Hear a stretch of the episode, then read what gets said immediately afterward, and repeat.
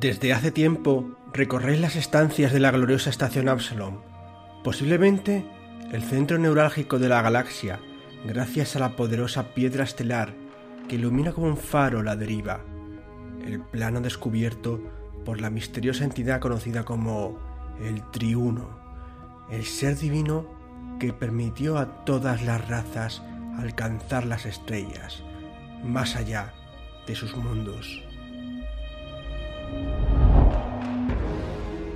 Pero para vosotros, la estación Absalom es un nexo de oportunidades.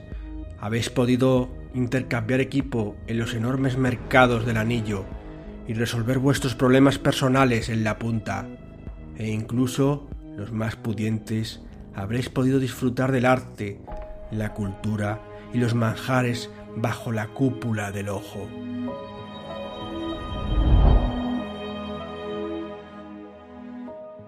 Pero el motivo de la reunión es la promesa que os ha hecho un culto, uno que se ha extendido en los últimos años por los mundos del pacto y que ofrece un lugar de paz sin abandonar el plano material. Si no fuera por sus recursos y por la lealtad de sus fieles, pensaríais que son simples charlatanes. La mujer que lidera el culto en la estación, la sacerdotisa Dana, y sus acólitos han hecho suficientes honores para que os fijéis en ellos.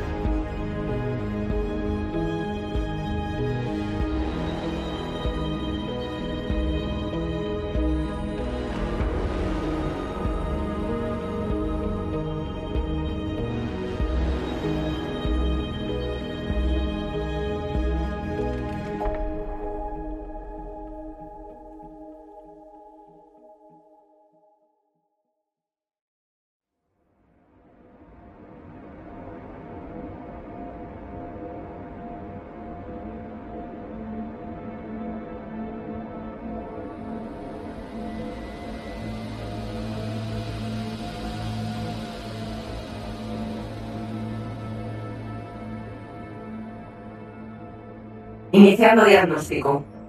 Anotando registro en la bitácora. Vigésimo primer día del LAMSAM del año 319 después del intervalo. Ubicación. Estación Absalom. Muelle 24 del quinto brazo. Red neural existente EVA. EVA. Activa. Funcionamiento nominal. Sus sistemas principales del navío EX1729 activos. Funcionamiento al 83%. Tiempo estimado para el funcionamiento nominal, 48 horas. Recuperación coherente del registro dañado, 37%. Tiempo estimado para la recuperación completa, indeterminado. Accediendo a las fichas técnicas de la tripulación presente. Tripulante número 1. Nombres conocidos, Morgan Stone. Edad, 29 años. Estación, Capitanía. Sexo, mujer. Raza, humana. Altura, 175 centímetros. Peso, 65 kilos. Accediendo a información adicional. La capitana Morgan Stone es una mujer de aspecto atlético, de color, con un característico, una melena rizada que la hace, la hace tener un aspecto llamativo. Normalmente usa una armadura de policarbonato. Desde joven entrenó con los caballeros, con la orden de los caballeros de Golarión. En uno de sus viajes, cuando llegaron al sol, conoció a, a Tolar, una cachata que estaba, que estaba en la orden de los, de los solarianos y le contó los misterios de las estrellas, lo cual llamó mucho su atención y, y, despertó su curiosidad infinita por, por, los movimientos de las estrellas y la, la, vida propia de las estrellas en sí. Lo que, lo que hizo que los, que los propios caballeros de Golarión pensaran que estaba desviándose de sus tareas y la castigaran con el destierro. Eh, dentro de este destierro también hubo como un castigo, con lo cual acabó metida en, un lío en el cual eh, estuvo de esclava trabajando en las minas de la diáspora y cuando consiguió escapar de allí eh, llegó a la estación Absalon, donde junto a Suki conoció al resto de compañeros y están esperando para partir en busca del paraíso.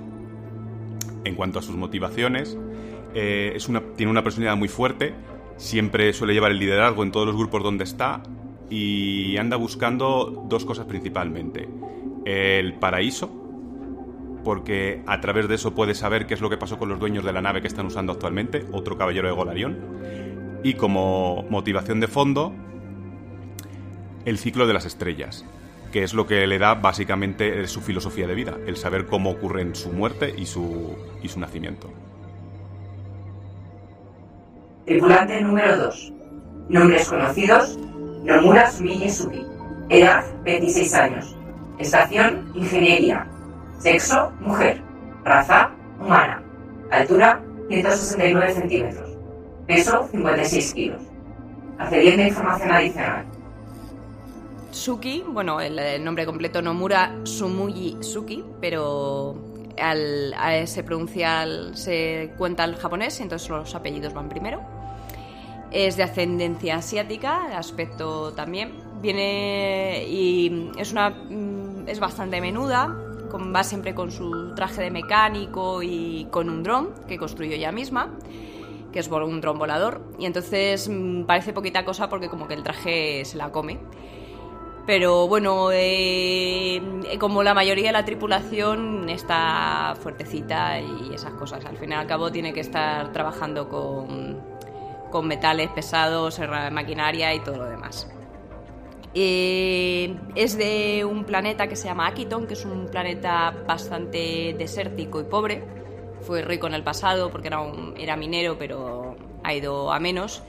Y entonces ha tenido una infancia un poquito fastidiada desde el punto de vista económico, alimenticio y todas esas cosas. Entonces digamos que sale del planeta después de un poco de melodrama familiar por la falta de dinero tal, queriendo buscarse, labrarse un futuro propio eh, y no sentirse como atrapada en el planeta como le había pasado a su hermana ni, y sobre todo ser autosuficiente.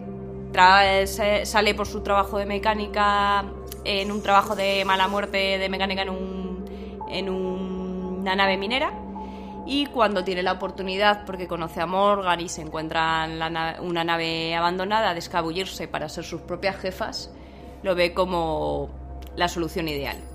No le importa tanto el encontrar muchos tesoros o ser muy rica, sino el hecho de, de ser eh, capaz de mantenerse ella misma y de, y de vivir bien, sin problemas y no pasar hambre, básicamente.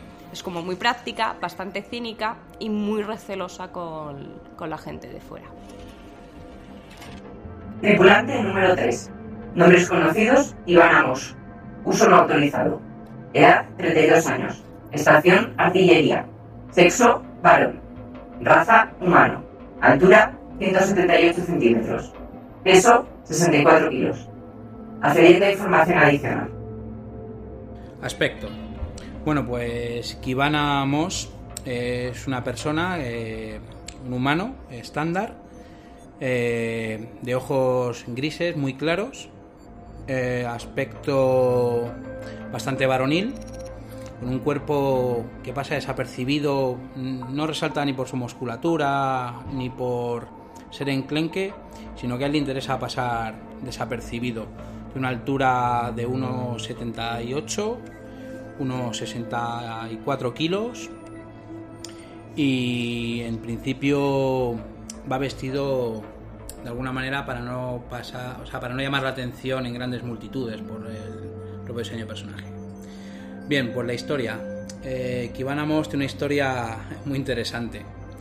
Viene de Estrella Roja, que era un asteroide, donde existe un conflicto social y él le tocó estar en la parte de digamos, de los desposeídos que intentaban conseguir algo a través de una revolución contra la gente que mandaba.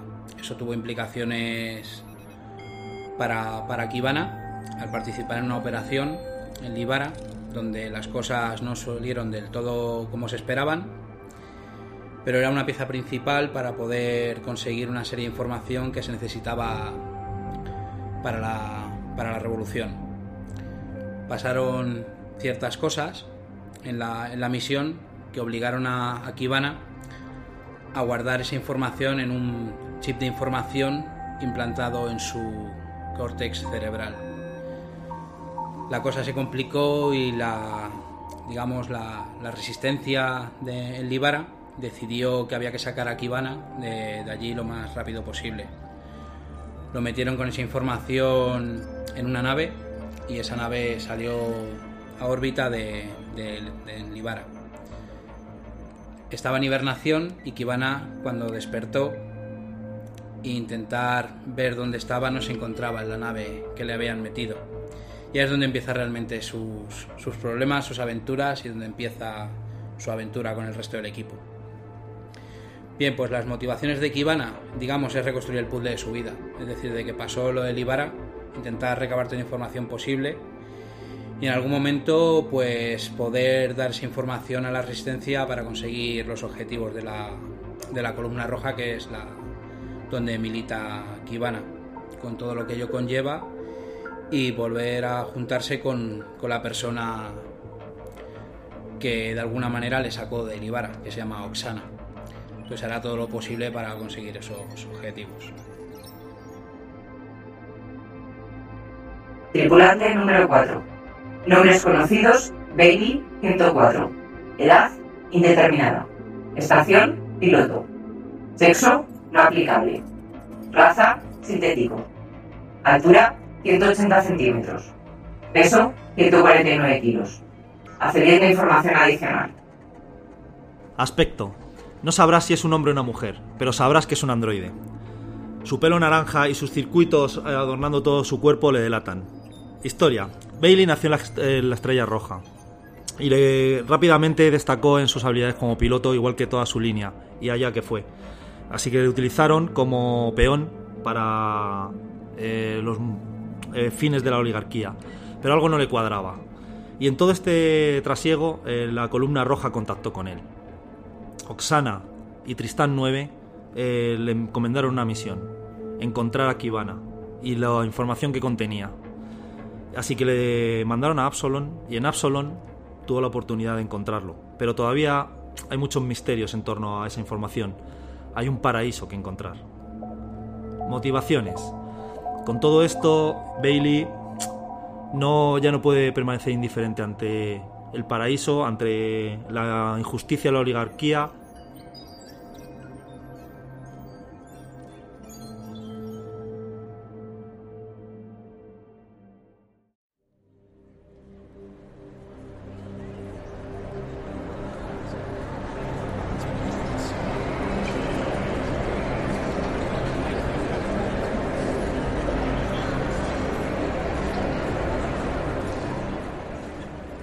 Fin, estamos hoy aquí en la Posada Mil Caminos, eh, un día muy especial porque estamos haciendo nuestra primera partida de Starfinder.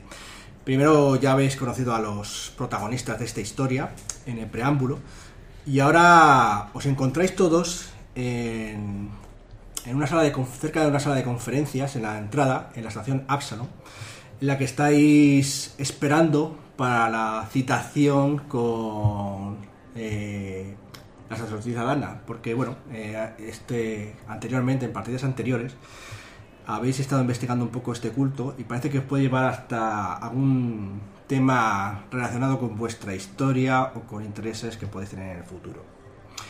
Lo que sabéis hasta ahora es que, como hemos dicho en el preámbulo, por lo visto son una especie de pacifistas. Se hacen llamar algo así como los Pacem, Pacem. Y tienen, bueno, pues tienen un mensaje que daros, como una especie de secta culto extraño. Y por vuestros intereses vais a ir a hablar. Algunos a lo mejor queréis realmente, estáis interesados en esto de la paz. Eso ya vosotros lo diréis. Alrededor de, este, esta entrada eh, se agrupan al menos como unas 30, 40 personas. De varias razas. La mayoría de la gente parece gente bastante tranquila, aunque hay otros que parecen más bien oportunistas o investigadores por lo que están haciendo esta gente. Por lo visto, ya antes habían estado en la estación y en otros lugares, incluyendo Libara. Y bueno, pues sea cual sean vuestros intereses, aquí estáis esperando. ¿Hacéis algo en particular? Capitana Morgan, eh, y mira un poquito a ver si la gente que hay alrededor parece armada o parece que viene en plan tranquilo. No parece que vayan armados la mayoría de la gente, al menos así visiblemente, ¿no? Eh, realmente... Ya que se supone que es una secta de la paz, por ver que no haya demasiada fusil y cosas así. No, no ves a nadie. Tampoco ves a, como te indicaron, o más bien como tú les solicitaste, que no estuviese la gente de, de Golarion. ves también algunos androides y también bastantes, curiosamente, a, la- a los Sirren, la raza insectoide. Por ahí se agrupan unos varios. Mm, os llama la atención un poco. Si queréis, podéis hacer una tirada de sabiduría, religión. Si mal no recuerdo, cultura, religión o algo así, si tenéis algo parecido. Misticismo, perdón, sí, misticismo. Hacedme una tirada de misticismo todos. Me sale un 11 más 4, 15 en total. Bueno, pues no hace falta que tiréis más en principio. eh, la capitana Morgan eh, sospecha. Hay una mm, tú que sabes un poco de esto de las religiones y tal, porque has estado muy metida con esto, con tanto con Sa- Sarenrae, si no me equivoco, es la del sol, ¿no? O algo así podría ser. Efectivamente, La es sol. la diosa del sol, sí. Pues eh, la diosa de los Sirren resulta que es la, la- la que llaman la reina como la reina eterna, que es que se dice que es la reina de la paz. Y a lo mejor por eso tiene alguna relación, no sabéis. Puede que para ellos a lo mejor esto es una especie de avatar de su diosa o algo así. O que les resulte, quieran saber si tiene algo que ver. Se ven más, o sea, se, mm, estamos en esta entrada esperando para entrar, pero se ven a, a más adeptos a Dana o de momento no ha aparecido nadie. Buena pregunta. Sí, ah, hay en la entrada a dos adeptos que van vestidos con una ropa con, so- con una especie de sotanas blancas, ¿vale? Y grises. Un hombre y una mujer están en la entrada y bueno, están charlando entre ellos y así mirando cómo está la cosa. La entrada además es como una especie de zona comercial porque estáis en el anillo de la estación Absalom, que bueno, es una zona con mucho trasiego. Y sería como, la, como las 5 de la tarde según el tiempo estándar de, los mundos del pacto, ¿vale? También ahí otra gente que no son tienen pinta tan agradable, que está observando un poco esa agrupación de gente y bueno, ya sabes, ¿Están cerca o están como observando así a lo lejos? a lo lejos, pero interesados un poco. En fin, hay observadores por todas partes. En todo caso, eh, hace un gesto uno de los acólitos y la gente empieza a entrar en la, en la sala. ¿Lo seguís? Eh, Kibana de lejos se fija en todo el tumulto en la entrada. Si a la hora de la entrada hay algún tipo de arco, están de alguna manera inspeccionando a la gente, porque Kibana lleva una pistola oculta Vale. por el tema Esa de es, que... esa es buena, sí. Tú llevas una pistola oculta, ¿no? Sí, una pistola láser pequeña oculta entre sus ropajes, porque aunque sea un acto pacifista, sabe que en las estrellas no existe la paz y no se fía de nada. Vale. O sea que tiene guardado por ahí una pistola Azimut, creo que era. Sí, una Azimut de las pequeñas láser. Vale. ¿Los demás vais armados? Yo llevo un cuchillo, porque el otro que tengo es un fusil y el cuchillo va a ser más útil en El fusil es un poco grande, ¿no? Mm, Yo siempre llevo el- también la navaja de la de. pero que la uso lo mismo para un tornillo que para defenderme. Aparte de tu dron, claro. Pero claro, llevo el dron y el dron lleva todas sus cosas. Sí, pero bueno, está plegado, como un transforme, ¿no? Observa eso la lejanía por si tiene tiempo a reaccionar o ver y se pone al lado de la capitana Morgan buscando su, su apoyo y demás, porque supongo que es la líder y que es la que va a hablar o ir, vamos en representación con ella. Vale, pues la gente va entrando y no hay ninguna. Nadie inspecciona nada. Eh, la entrada es mm, una puerta de dos. por dos partes que se abre automáticamente. Y es así moderna. El lugar parece bastante moderno, ¿no? No tiene así nada que llame la atención. Si tiene sistemas para detección de armas y tal, desde luego no salta ninguna hasta el momento. Vas a atravesar el arco de la puerta y no Pero- hay ninguna Claro, alarma que suene. podré- puedo mandar el dron primero. Porque si algo salta, va a saltar el dron con lucecitas de colores. Efectivamente es un poco de acero el dron, pero no, no, no suena tampoco. No parece que estén preocupados. A fin de cuentas son gente de paz. ¿no? Pues pasamos hasta llegar a la sala donde tengamos Sí. que, que estar.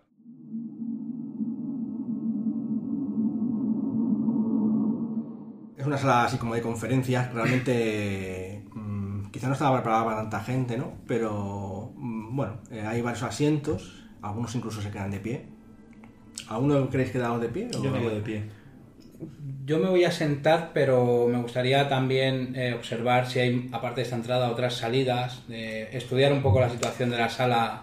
Ves, aparte de la entrada principal, contextual. ves al menos otras tres salidas justo al otro lado, como de los tablones del escenario, por llamarlo de una manera. La capitana se sienta todo lo más adelante que pueda. Quiere ver lo más cerca posible a los conferenciantes.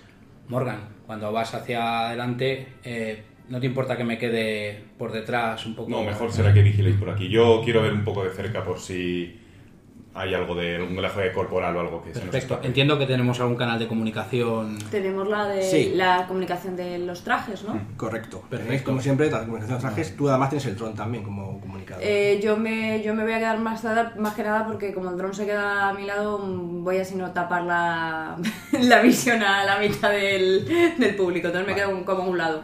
Tú te quedas también alejado de los demás. Yo pensaba quedarme atrás del todo, Vale. observando toda la sala. Así que vosotros dos, eh, Morgan y tú, Kivana, os quedáis un poco cerca un poco de la gente. No, no, el que Iván había dicho detrás. Sí, yo me quedo como Yo, en la- yo más que nada lo que me refiero es que no voy a sentarme, me voy a quedar en un lateral de una de las paredes o una cosa por el estilo. Al final la que se sienta es Morgan, entiendo, y nosotros nos fiamos poco de las cosas. Vale. Pero no muy lejos entonces, ¿no? Para- No, yo me, sí, eso me quedaré cerca de, de ella. Vale. Muy bien, pues la gente se sienta, algunos los que pueden, otros se quedan de pie, porque quieren, quizá. Y ves como se agrupan eh, cinco acólitos eh, ahí en, la, en, los, en el escenario. Y luego de una de las puertas sale una mujer rubia, eh, tiene el pelo lo tiene recogido en bucles sobre la coronilla y tiene dos largos alfileres para sujetarlo. Su traje es también una especie de vestido blanco con bordados dorados y parece muy segura de sí misma solamente por la forma de andar que ves. Es una humana. El resto de los acólitos de aquí al menos también son humanos. Quizá podría ser alguno un androide, pero de luego no, no os fijáis bien. Y, y bueno, una vez se pone, digamos, al frente, alza la voz y os dice lo siguiente a, a todo, a toda la gente de la, sala. Primeramente, querría expresar lo mucho que me honra el interés mostrado por todos los que habéis dado el paso para venir a escuchar mi mensaje. Esto significa mucho para mí y para la comunidad a la que represento. Pero no solo eso, también significa que en todos vosotros existe el anhelo por la paz auténtica. Y eso es algo que no, no se os puede arrebatar. Y que decidáis lo que decidáis, y ocurra lo que ocurra hoy aquí, os dignifica. Se mueve por el, por el escenario, luego sale y se acerca un poco entre la gente. Supongo que algunos pensaréis que soy una simple charlatana, ¿verdad? Como tantas otras que habréis conocido por los mundos del pacto, regalando a vuestros oídos las palabras que deseáis escuchar, vendiendo promesas de una fugaz utopía para esquilmar vuestros créditos. Lo primero que os queremos dejar claro es que no queremos nada de vuestras posesiones, ni yo ni la comunidad que me acompaña. Con eso señala al resto de los acólitos que la están acompañando y vuelve la mirada hacia vosotros. Al contrario, al contrario, venimos a ofreceros lo más preciado para nosotros. El paraíso. Hay un murmullo entre la gente. Sí, veo que en algunos de vosotros los ojos os destellan, os destellan con el escepticismo y el asombro. Es comprensible. Y sí, pero no os engaño. El paraíso de la armonía existe en este plano. Yo y mis escolanos lo hemos visto. Hemos vivido en él. Venimos de él. Existe, y quien no quiera creerlo, no seré yo quien intentará convencerle de lo contrario.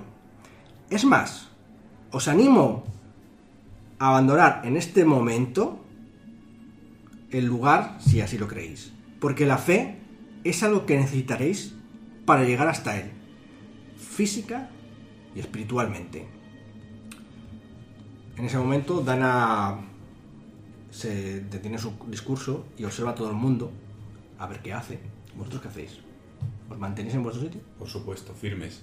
Por lo menos Capitana Morgan.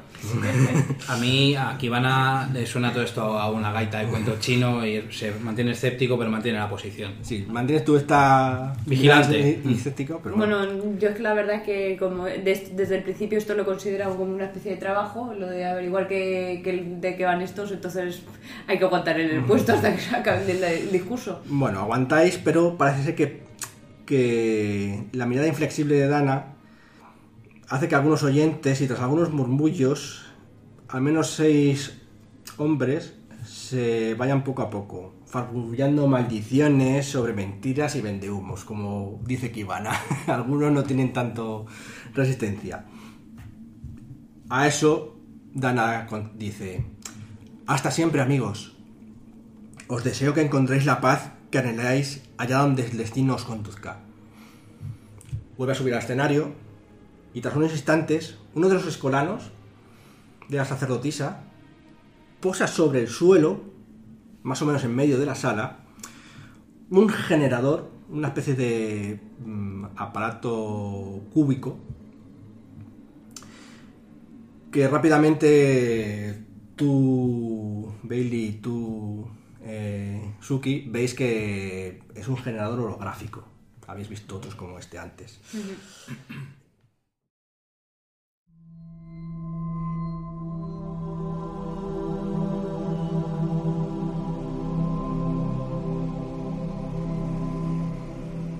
Al accionar un diminuto botón que hay en él, desencadena una multitud de haces que dibujan el espacio vacío entre vosotros y los pacifistas una espectacular imagen de verdes praderas con herbívoros exóticos junto a comunidades agrícolas con gente en una aparente alegría eterna, paz y armonía.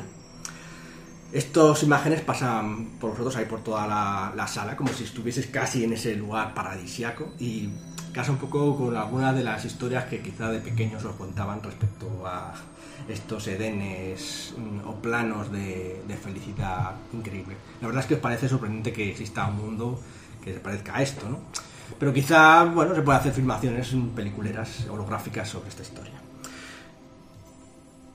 Dana recupera la palabra y dice, este es Elysium, un mundo más allá de las perversas manos de la violencia, un raro planeta en el que ni siquiera existen depredadores naturales, un lugar en un equilibrio divino como no hemos encontrado en, toda la galaxia.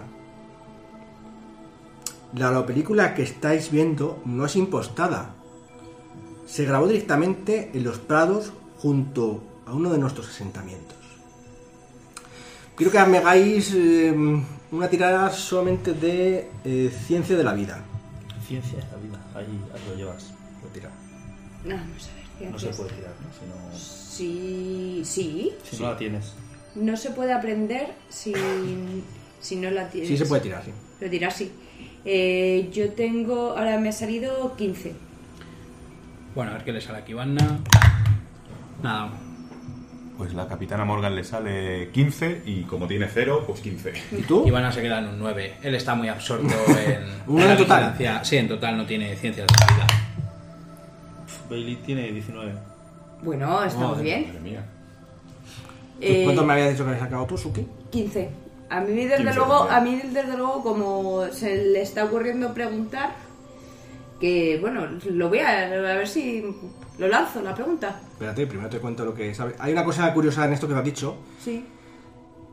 A ti te suena como siempre raro, pero realmente no sabes muy bien qué pensar de todo esto. Pero vosotros, que os ha, que os ha salido la tirada, eh, no conocéis absolutamente ningún ecosistema en el que no haya depredadores.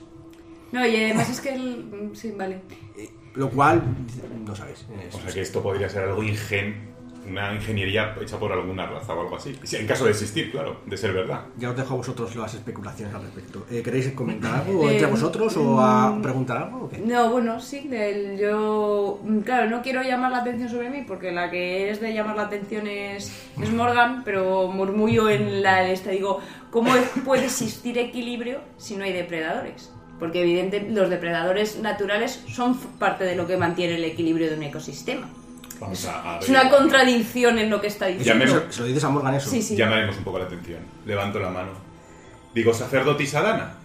Pero ¿cómo es posible un lugar así en el que el ciclo de la vida no está completo?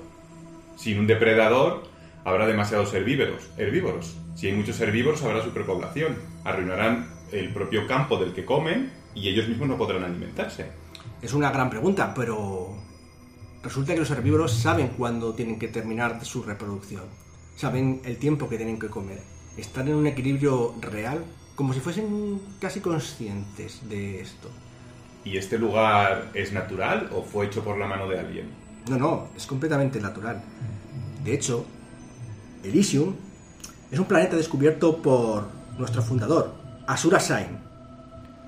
También ahora mismo jerarca de, la, de nuestra forma de vida.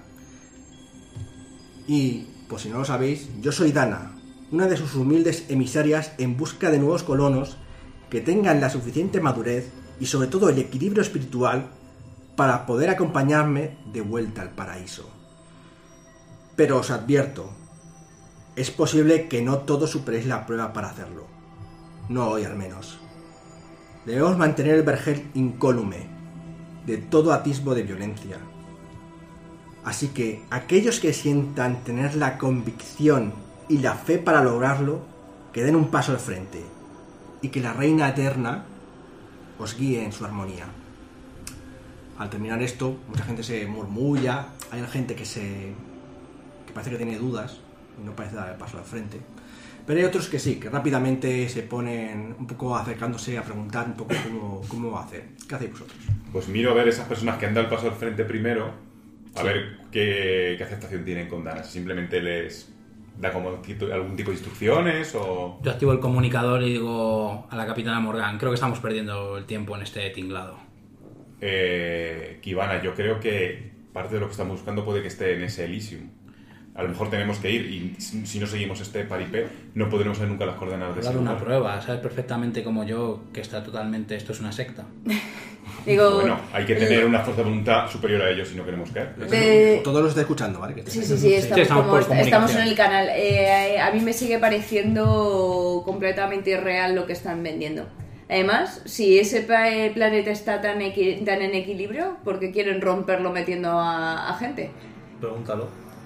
Sobre todo porque no- si eso existe, la muchas personas no han ido allí a, ya a invadirlo, a quedarse con Sí, él. pero en cualquier caso, independientemente de que esto sea una farsa o no, que tiene toda la pinta, pero la única pista que tenemos para seguir investigando lo que queríamos saber es ir a ese sitio.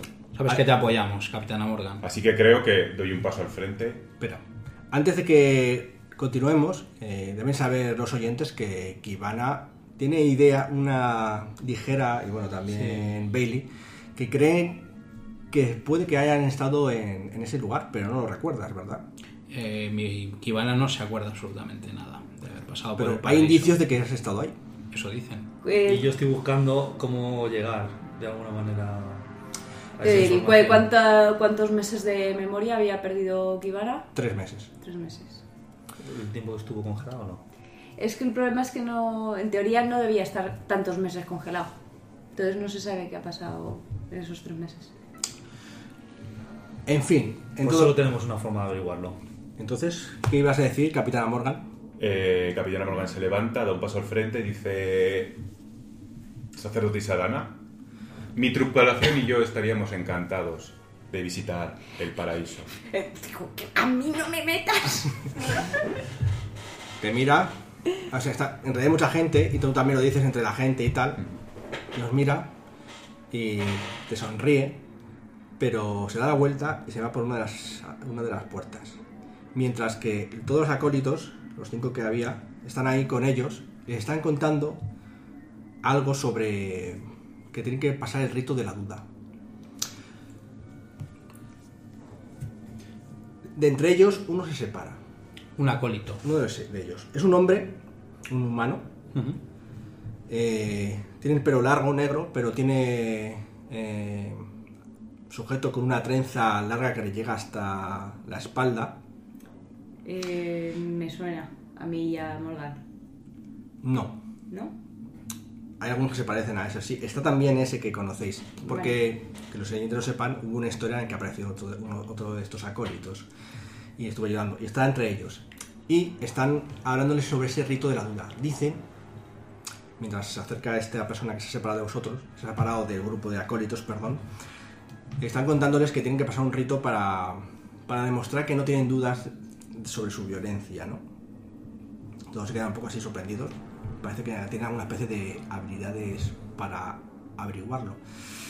No os va a dar tiempo a menos que- a averiguarlo a menos que os interrumpa este señor que se acerca a vosotros. Con un. También va con una sotana así oscura. Tiene un aspecto bastante jovial. Y también es bastante seguro. No tan seguro como Dana, pero Eh, bastante decir, hay- atractivo. eh, has hablado de acólitos con sotanas blancas, acólitos con sotanas oscuras. ¿Se puede distinguir con una especie de rangos por ese por los colores o algo por el estilo? Diría que. dirías que las sotanas menos trabajadas son las de los. Pero no por el color, sino más bien por el. Por lo finas que son, por así Eso decirlo. Bueno, se acerca esta persona hasta vosotros y bueno, sobre- hasta ti en concreto, porque vosotros estáis separados algunos. Yo creo que me he ido acercando ya. Vale. Pues a ti se acerca, tú estás relativamente Sí, cerca, tú que más, ella. más lejos. Yo estaba más alejado, sí. Y se acerca hasta ahí y dice, así que quieres hablar con Dana. Sí, estamos. Estoy interesada en. en llegar a Elysium y conocer ese paraíso del que tanto habláis. No más supongo que el resto de la gente que ha venido a escucharnos, ¿no? Bueno, supongo que todo el mundo tiene sus inquietudes y para cada uno su inquietud es la mayor. Lo entiendo. Déjame que me presente. Mi nombre es Noah. Capitana Morgan Stone. Encantado. Capitana. Es, ¿Tiene una nave? Vaya. Entonces lo que decía Dana era cierto. Y supongo que la chica del dron es su ingeniera. La ingeniera de a bordo, efectivamente. ¿Está el resto de su tripulación aquí? Sí, pero parece no. Me sorprende que nos conozcan. Bueno, digamos que sabemos un poco de ustedes. Nos alegro que haya venido por su cuenta. Si, si, si lo que es conveniente, me podría acompañar a la sala privada. Por supuesto. Mira así y dice, si quiere puede acompañarle su ingeniera. Dejo el canal abierto de comunicación Claro. para que todos oigan todo. Sí, como me tiene fichada, voy con ella para no resultar sospechoso. Vale. Pues ellos dos entran en la sala. Yo me comunico con Bailey, digo, creo que deberíamos esperar por aquí. Vale, pues vosotros veis que estáis ahí y tal. Veis algunos que están ahí hablando entre ellos sobre hacerlo y tal. Pero hay otros que ya se ponen delante y ya con mucha prisa como queriendo hacerlo. Entonces uno de ellos, el primero, por lo visto, que va a pasar esa prueba, eh, se sienta junto al sacerdote así en la posición del loto. Uno, cada uno, uno frente del otro. Y hay otros, hay otros dos más que también Estamos se- en la misma sala, Pablo. Sí, estáis todos en la misma sala. Se sientan otros dos más a su lado y parece que se sientan como van a intentar hacerlo como de tres en tres, ¿vale? Se uno delante del otro y bueno, parecen muy nerviosos y tal, le dicen que se calme y les ponen las manos sobre la- las cabezas a cada uno de ellos. Citan unos mantras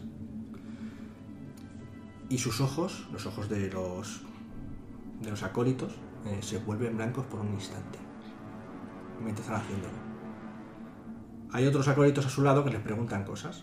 Están preguntando situaciones. En plan, ¿qué harías en situaciones violentas?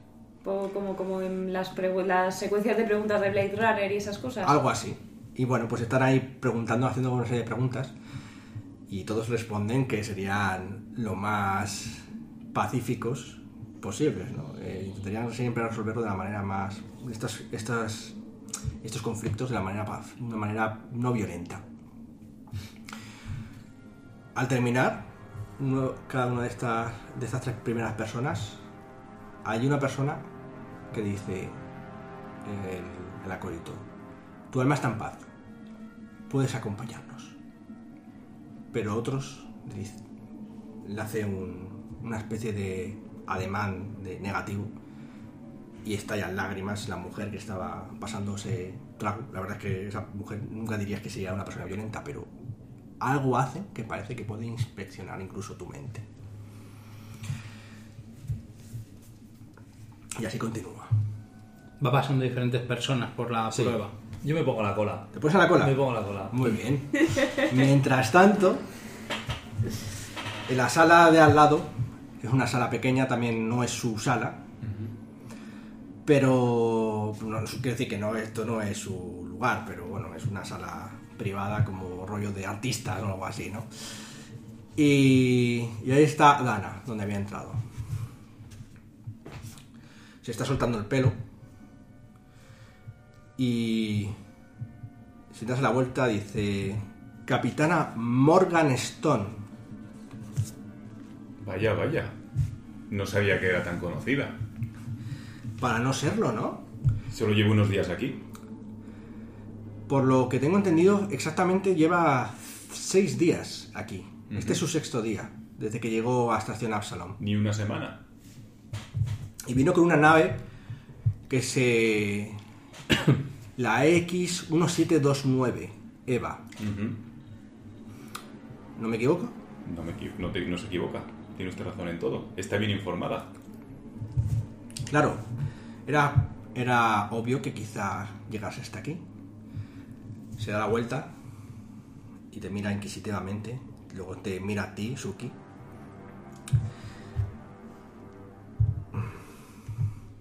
Lo cierto es que no sé muchas cosas. Solo sé que esa nave no siempre le perteneció a usted, ¿verdad, capitana?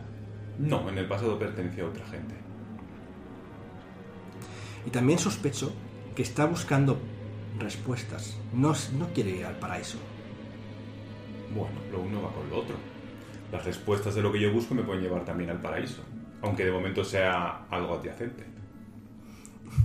Todos queremos ir al paraíso, pero no todos logran su logran estar a la altura de espiritualmente.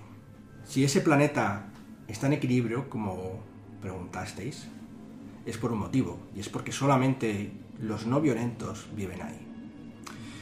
No obstante, espero sus preguntas. Aunque luego yo le haré una oferta. Pues la primera pregunta creo que sería ¿cuándo hacemos ese test suyo de la duda para ver si somos capaces de ir al Elysium? Eso puedo hacérselo, Morgan, pero ¿cree realmente usted podría pasarla? En cualquier caso, si no soy capaz de pasarla, no podría ir allí, ¿no? ¿Será, ¿Es el, el método más corto para llegar a- al final de todo esto? ¿O hay algún modo de, no, de sin pasar el test llegar allí? Es posible, pero Vaya, vaya, ya estamos comerciando. no, no estoy... Bueno, hay algo de mer- comercio aquí y no he dicho del todo la verdad ahí fuera. Lo cierto es que tenemos algún problema. La paz no es paz del todo, entonces. No desde hace al menos unos cinco meses. ¿Qué ocurre allí? Veréis. Hace cinco meses llegó un grupo... No sabemos de quién. A quien obedecen. Sabemos que es de los mundos del pacto. Y que son algo así como una banda de mercenarios, asesinos y peligrosos muy bien organizados. Pensábamos que estábamos seguros de que en nuestro planeta, nuestro Vergel, nunca nadie podría llegar sin nuestras sin nuestras coordenadas. Mira a su lado al a su compañero. Dice, now les puede enseñar. Abre un maletín y saca un cartucho que ya has visto Suki antes. Vale. Este contiene las coordenadas para llegar hasta. Cada uno de estos cartuchos contiene las coordenadas para llegar hasta. hasta el planeta, hasta Elysium. Pero no quedan nunca registradas, es imposible que queden registradas en, en los navíos.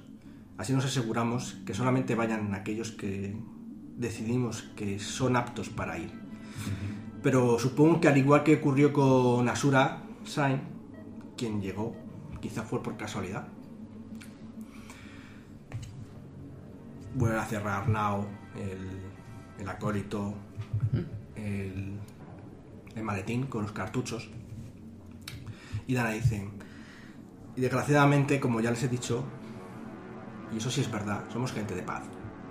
Hemos venido, no tenemos ninguna intención de, de crear un conflicto con nadie.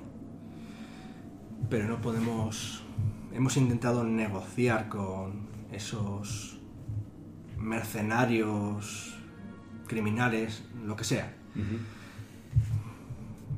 Esa ciudad bueno, sí, que echa las manos a la cabeza. Y, y Nao toma la palabra. la ciudad se llamaba Santuario. Cuando llegaron, fueron implacables. Por lo que sabemos, llegaron desde el espacio y tomaron la ciudad por la fuerza en una sola noche. No pudieron hacer nada, claro. Como les hemos dicho, somos pacifistas. Intentamos comunicarnos por radio y siempre nos negaban la comunicación. Llevamos emisarios hasta la ciudad, hasta santuario, y nunca volvieron. No sabemos qué ha sido de esa gente. Estamos desesperados. Hace. Hace dos meses. La antecesora Adana eh, pidió ayuda a, a los caballeros de Golarion. A un capitán, se llamaba Kaiden Gowin. Él se prestó a ayudarnos respetando nuestros... Sí, vuestros preceptos de paz. Más bien le pedimos que hiciese lo que tuviese que hacer para negociar con esos mercenarios, pero eh, que luego se fuera simplemente. A pesar de ser un buen hombre, no era apto para estar en, en Elysium. Él lo sabía, pero bueno, eh, los caballeros de Golarion eh, se les conoce por ayudar a la gente en- más allá de la jurisdicción de los mundos del pacto. Aún así, y entonces ahí Dana le corta, dice, aún así, cuando llegaron no consiguieron gran cosa, solamente estuvieron apenas unas semanas. Intentaron hablar, pero digamos que les recibieron con violencia. Sabemos también que que frecuentemente eh, tienen transbordadores que suben al espacio y van y vuelven. O sea que es posible que esa gente sean bastantes ahora. Eso No lo sabemos. Creemos que no, no lo sabe nadie en el mundo del pacto todavía la, localización. Si no, habría muchos más. Solamente están dedicándose a esa ciudad, a Santuario. Según mm, nos dijo, según los archivos, los registros que dejó Kaiden, dicen que creen cuando estuvieron en Santuario, el poco tiempo que estuvieron antes de que los echaran, eh, que están buscando algo. Que hay algo allí que, que, que, este- lo buscan. No sabemos, no- nosotros no sabemos a qué se refieren. Nos tienen que creer. Y estamos desesperados. Fueron, nos dijo, lo único que, lo último que nos dijo Kaiden, que me ha hecho saber la gente de, de Elysium, es que iban a intentar localizar la nave nodriza, donde iban los transbordadores. ¿Y qué pasó con Kaiden al final? fueron ahí. Y eso fue hace unas dos semanas. Nos miramos. Y te mira otra vez inquisitivamente. Y sabemos. Y por eso sabemos que tú tienes la nave. Porque hemos visto la nave. Y esa era la nave de Kaiden. Cuando nosotros tomamos esa nave, la nave estaba vacía. Y abandonada. ¿No estaba Kaiden? Y el resto de la. No solamente iba él, iban también. eh, Creemos que parte de la tripulación murió. Pero no. porque había restos de ADN en la nave. Pero no estamos seguros de quiénes eran y quién no. Kaiden podía ser uno de esos muertos, como puede estar por ahí en cualquier parte del universo.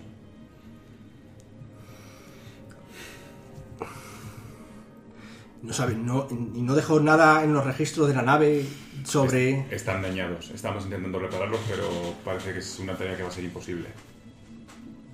Creo que el único modo que tenemos de sacar algo de información es yendo al santuario. Reconstruyendo los pasos. Dice... ¿Lo haríais? Eh, Estamos hago- dispuestos te hago un a... gesto de así como de dinero, dinero. Os mira, dice... Lo entiendo, sé que necesitaréis eh, pertrechos para ir, pero no puedo, no puedo permitir que os quedéis si no pasáis el rito de, de la duda. Por supuesto, nosotros podemos ir, hacer lo que tengamos que hacer y volvernos. A cambio de una recompensa, entiendo. Dice, bueno, supongo que ya habréis ah, oído hablar que nuestro mundo es bastante floreciente. Podemos permitirnos pagaros el, Contrato. el contrato. Siempre y cuando mantengáis la, Vuestras normas, sí, sí. y la prudencia. Lo que sea que hagáis con los asesinos quedará entre vosotros y ellos. Me parece un trato lógico. Preferiríamos, además, que no os inmiscuyieseis muchos de los asuntos de nuestras gentes. Nosotros, nuestro contrato y se limitaría a intentar liberar esa ciudad. El resto no nos importa, no te preocupes. Bien, se miran los dos, los, eh, Dana y el tipo. Dice, bien, eh, la verdad es que pensábamos que íbamos a tener más dificultades para, para convencerle, convencerle a Capitana Morgan, pero eh, nos- le agradecemos mucho nuestra, su, su ofrecimiento y le prometemos que haremos todo lo posible por ayudarla y recompensarla adecuadamente. Cre- crean- créanme, tenemos suficiente para recompensarla. En realidad, aparte de la, de la recompensa, me parece que es una causa justa. Que a fin de cuentas también es lo que nos mueve, ¿no? Esa pobre gente atrapada. Te sonríe y dice, quizá después de todo, después de todo sí que puedan vivir en Elysium.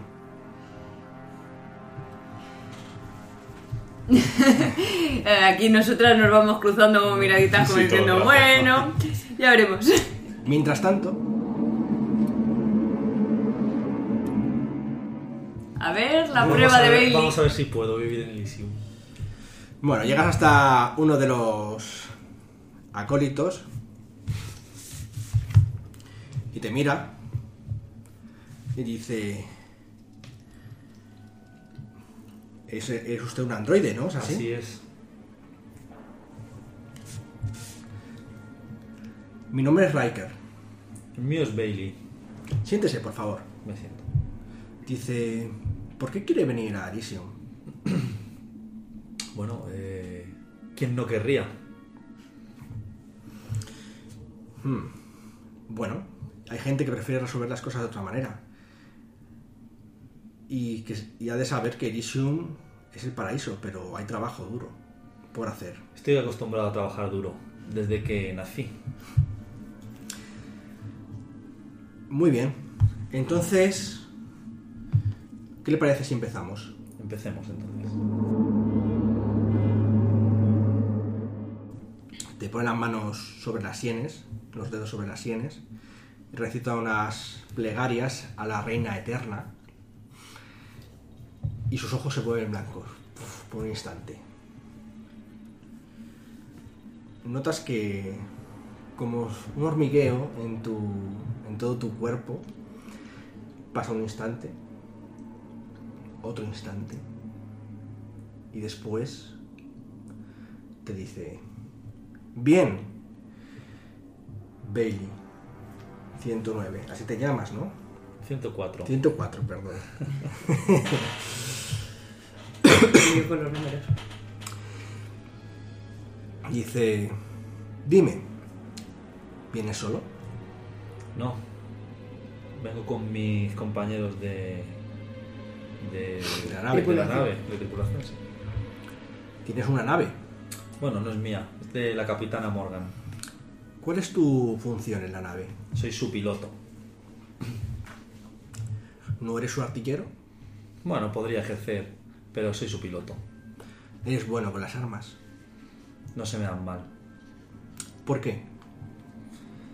Las necesitaba para sobrevivir.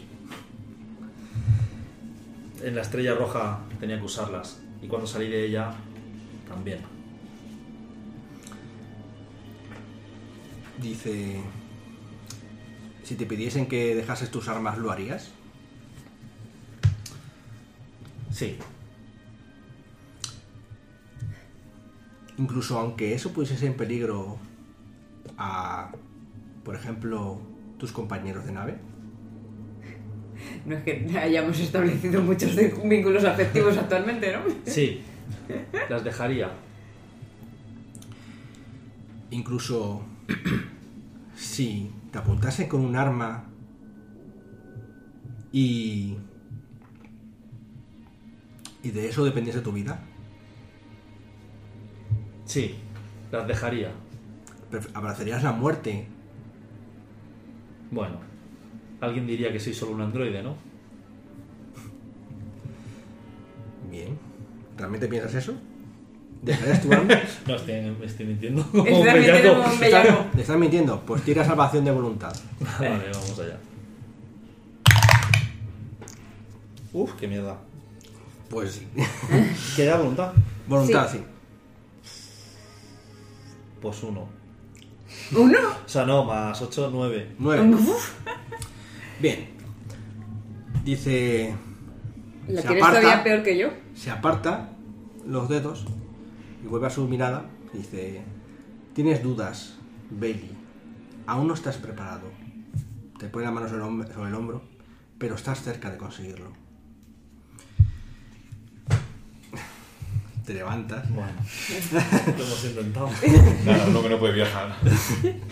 Bueno, y mientras tanto, antes de terminar, La esta que tiene más parte, posibilidades de superar esta prueba es Morgan. dice: Estoy dispuesto. Te dice, bueno, esto en la sala de nuevo. Dice: Estamos dispuestos a ofrecerte 400 créditos a cada uno de tus tripulantes. Es una miseria. Como, como adelan- como adelanto. Ah, como adelanto. Sí, para comprar pertrechos y demás. Está bien. Bueno, mira así y saca varios credit drive. Dice: ¿Cuántos sois? Sí. Cinco somos. Pues eh, entrega 5 credit drives, cada uno con 400 créditos. Y dice, cierra la- la cajita. Noah, tú irás con ellos. Se queda, ¿yo? Sí, les acompañarás a Arisio. Irás en su nave. Te llevarás uno de los cartuchos. Y serás su guía. Pero yo debería estar aquí en Absalom contigo, reclutando. Dice, esto es más importante y eres consciente de ello, le dice Dana. Dice, sí, mi señora. No te preocupes, en nuestra nave estarás bien. Te sonríe. y dice, bueno, ¿me, ¿me enseñará al resto de su tripulación? ¿Cuándo esperáis la salida? En Eso un de- par de días podríamos salir nosotros ya, ¿no? Eh, ¿Cuánto sí, le la, las la- reparaciones? la- las reparaciones yo creo que le quedaba un día escasamente, Sí. ¿no? Podéis incluso salir sin terminarlas y terminarlas en el espacio ya. Ya está bastante bien reparado. Vale. Eh, Bueno, pues entonces, eso, ¿cuándo, ¿cuándo quieren salir? Les preguntamos. En mi caso, cuando ustedes lo prefieran, quizá mañana estaría bien. Vale, nos da tiempo a re- rellenar las, la Sí, comida y a esas comprar lo que son los víveres y. Y bueno, eso, pues el combustible y todo lo que haga falta. Y bueno, y a los Isokis les meto un poco de caña y acabamos. Para salir. Vale. Bueno, Ya me tienen fama de negrera, pues que más da un poco más. tú te levantas. Esto. Bailey. Sí. Haz una tirada de percepción. Yo. Sí. Tú. Eh, Kibana. Kibana. Percepciones con. Lo que tengas ahí, una tirada de percepción. Vale, que viene por aquí, es una Sí, habilidad. las habilidades. Pues Suma el total. 6 más lo que saqué. Pues 17 y 6, 23. Pues. Bueno, Cuando, mientras estás ahí esperando y, y ves todo esto. Me fija la prueba de Bailey Sí. y tal, y cuando se levanta me dirijo hacia él. Y está Ojo. observando. Cuando te, te alejas, cuando te acercas hacia él, te chocas con un hombre que se, que se va, no ha pasado la prueba, de hecho no la ha hecho, lo estaba observando, y te golpea el hombro y se fija en ti, tú te giras así un poco hacia él y ves, tras su capucha, que lleva una máscara. Una máscara. Mm. Y te, se que te queda mirando y sale por la puerta. Mal rollo.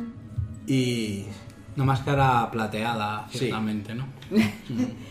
Creo que te suena, ¿no?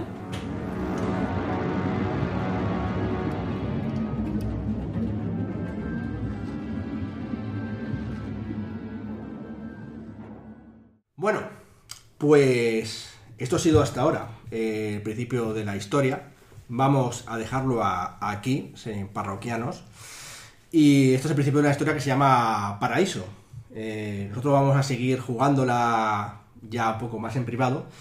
Pero bueno, hemos querido ofrecerla aquí al podcast, a, a Posada Mil Caminos, para que veáis un poco cómo va a ser el inicio de nuestra campaña. A ver, nosotros, jugadores, ¿cómo, cómo veis esto? ¿Cómo va a ser esto historia? ¿Cómo lo veis? Pues vamos a darnos los palos por los pacifistas, básicamente. Bueno, Sí, bueno, empezaremos aguantando a ver cómo se puede negociar y a- la cosa acabará probablemente... En palos. Eh, sí. Sí, yo lo que pasa que ya no sé, no me fío del todo del tema de que los pacifistas sean tan pacifistas No, no, claro. o... ¿Cómo Ahí hay fía? lavador de cerebro y cosas así a cholón. ¿Cómo, cómo- ¿De dónde sacan el dinero esta gente para contratar mercenarios? Porque son muy poco pacifistas. No Bueno, hay que negociar con, eso- con gentuza. Eso sí que tú no sabes, sí que habéis averiguado un poco este tiempo, no mucho, a lo mejor Ujú. tú en concreto no tanto, pero, pero sí que habéis estado investigando por la nave y demás, que, que, que ellos comercian con cosas que traen de, de Elysium. Ah, Así parece que vale. Sí que tienen un comercio, sí que hacen Sacan- exportaciones sacan cosas y todo del eso. planeta. Sí, bueno, de hecho él lo ha dicho, que hay Son que, muy- traba- hay que trabajar porque te- que sean agricultores o lo que sea y eso luego lo venderán. está claro que... Son muy buena gente. Un planeta entero,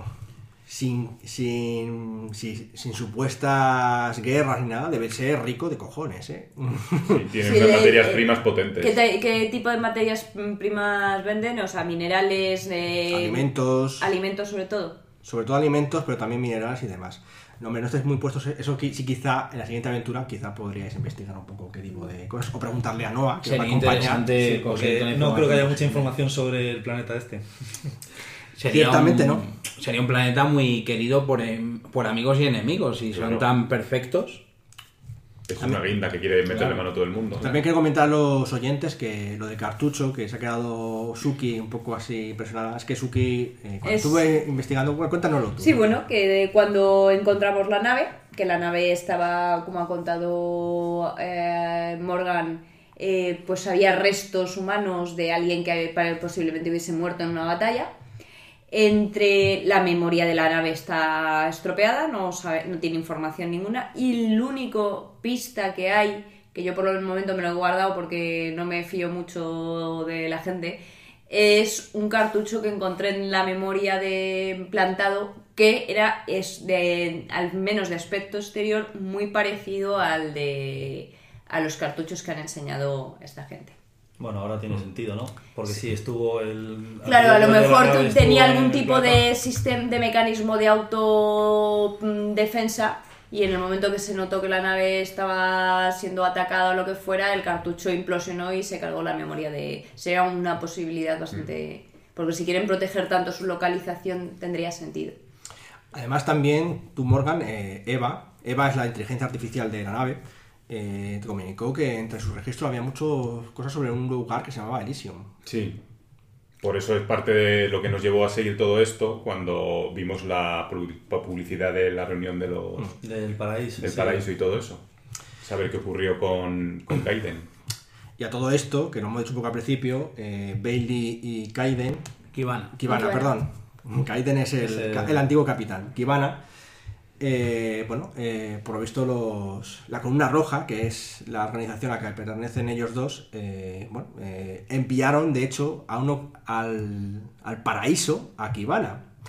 Y por lo visto ha vuelto del paraíso sin acordarse de nada. Y yo creo que se ha dejado algo en el paraíso. Claro, bueno, esto- hecho, claro, yo me mandaron en, en mi nave a, a un sitio que yo nunca supe si llegué y luego desperté en otra nave diferente. Tengo que reconstruir un montón de piezas ahí. Entonces, ¿tú todavía crees que estos son unos cantamañanas y esas cosas? Los pacifistas estos. O sea, a mí me cuesta mucho pensar que, que exista un sitio en, el, en un paraíso, un Edén, que, ah, por, por arte de magia. Yo, vamos, no creo en... Kibana no cree en la buena bondad Eso- ni en los sí, que negocios. tiene truco, ahí hay algo. Ahí Sí, hay obviamente truco. hay truco y esta gente algo, algo nos están ocultando gordo. Sí que es cierto bueno, que los caballeros de Golarion fueron a echar una mano. Tampoco sabemos quiénes son esos mercenarios que llegaron allí. Ni Efectivamente. cuáles son sus motivaciones ni nada. Y A, que a- ver si son mercenarios son de la columna roja. Es que No sé, si- o está el de la máscara también por ahí detrás, no se sabe. Hay un montón de piezas del puzzle que no sabemos. Sí, las tenemos todas, pero están sueltas. No y podemos. acordar lo que dijo Julio César, que si quieres paz, prepárate para la guerra, con lo cual... Es un poco lo que os ha dicho Dana, ¿no? Nosotros somos de paz, pero vosotros os vais a liar a la leche. Haced lo que tengáis que hacer, que queremos Eh, seguir con eh, nuestra eh, paz. De hecho, y sobre fíjate- todo, y sobre todo, el- y además a mí lo que me haya. Claro, a mí al principio sí me estaba sacando, digo, bueno, puede ser que tal, están diciendo, joder, no queremos meternos en líos, que tal. Pero cuando he dicho, y no hurguéis en nuestros asuntos, ya. eso. Efectivamente. Eso no es bueno. ¿Os, cre- os creéis lo de los depredadores? No. ¿No? Eh, Yo creo que algo han liado ahí ellos. Claro, algo han hecho hecho, han tocado de algún modo la eh, naturaleza. parece, parece, Una modificación, dices. Sí, Igual que pare- entre ellos, quiero decirte que algo han tenido que hacer. O sea, no- parece irreal que un ecosistema natural eh, se desarrolla tal y como lo están describiendo. Bueno, todo, Veremos, caso, veremos. de todo caso, eso se sabrá en los próximos episodios y tal. Esta historia, además, tengo pensada publicarla también en internet, lo dejaré en varios medios. Pero bueno, nosotros no vamos a grabar todo, todas las historias. Quizá alguna otra más, capítulo lo hagamos, dependiendo si os ha gustado. Y en todo caso, pues para que lo juguéis vosotros, ¿vale? Así que nada, pues caballeros, parroquianos, oyentes, nos vemos la próxima semana aquí en la Posada Mil Caminos. ¡Hasta luego! Adiós. Hasta luego.